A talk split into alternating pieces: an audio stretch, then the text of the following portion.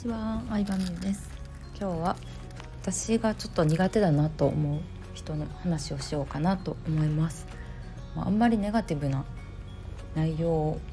を話さないようにはしてるんですけどうん。まあちょっと音声なので 苦手だなと思う人はですねうん他人を見下す人かなって思います。まあこれは結構昔からそうなんですけどうんなんかなんかさ例えば付き合った時にあの彼女とか、まあ、まあ彼女である私には優しいけど電車で見た人のことをさなんかあの人変やなとかなんかファッションがどうのこうのみたいに言うなんか全然関係ない人を見下すのとかを聞くと結構さーって冷めるタイプですね。でまあそれに近い感じなんですけど、うん、例えば私はビジネスとか副業とかの発信をしていてそうするとまあもちろんうまくいって稼げるようになる人とか収入が増えて豊かな暮らしができるようになるっていう人もいっぱいいるんですけど自分がうまくいった後に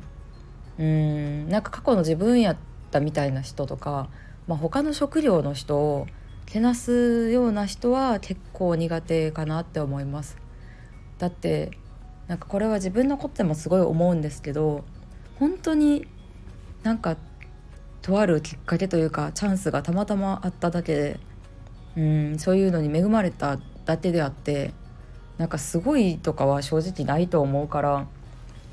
どんななんか職業によって人を見下したりするのが結構苦手ですね。うんまあもちろんね稼げるようになったっていうのはその人がすごい努力をしたからっていうのは間違いない事実だと思うんですけどでもそれでもうんなんか本当にすごい人ほど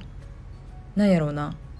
誰かがやらなあかん下っ端の職仕事というかなんか事務やってた時とかも本当にそうだったんですけどうん一番下っ端にも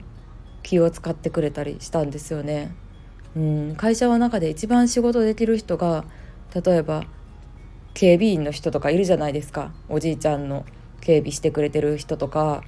あの、まあ、管理用務員さん的な人いるやん学校でたら。そういう人にも優しかったりとか掃除してくれトイレ掃除とかしてくれてるおばちゃんにも優しかったりするからなんかそういう人でありたいなっていうのは常に思いますね。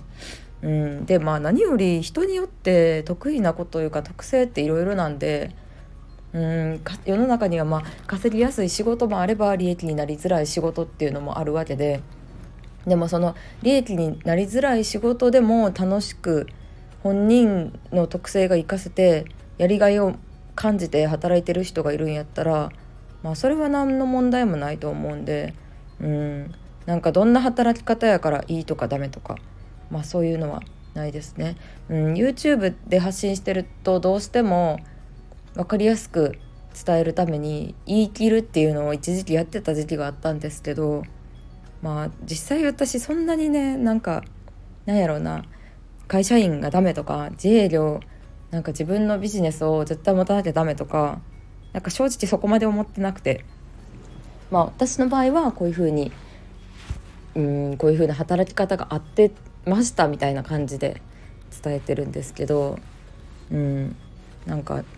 自分次第ですよね。自分に合う仕事がみんな見つかったらいいなって思います。はいということで今日はちょっと苦手な人の話食料差別をする人あのー、全然関係ない人の悪口を言う人はも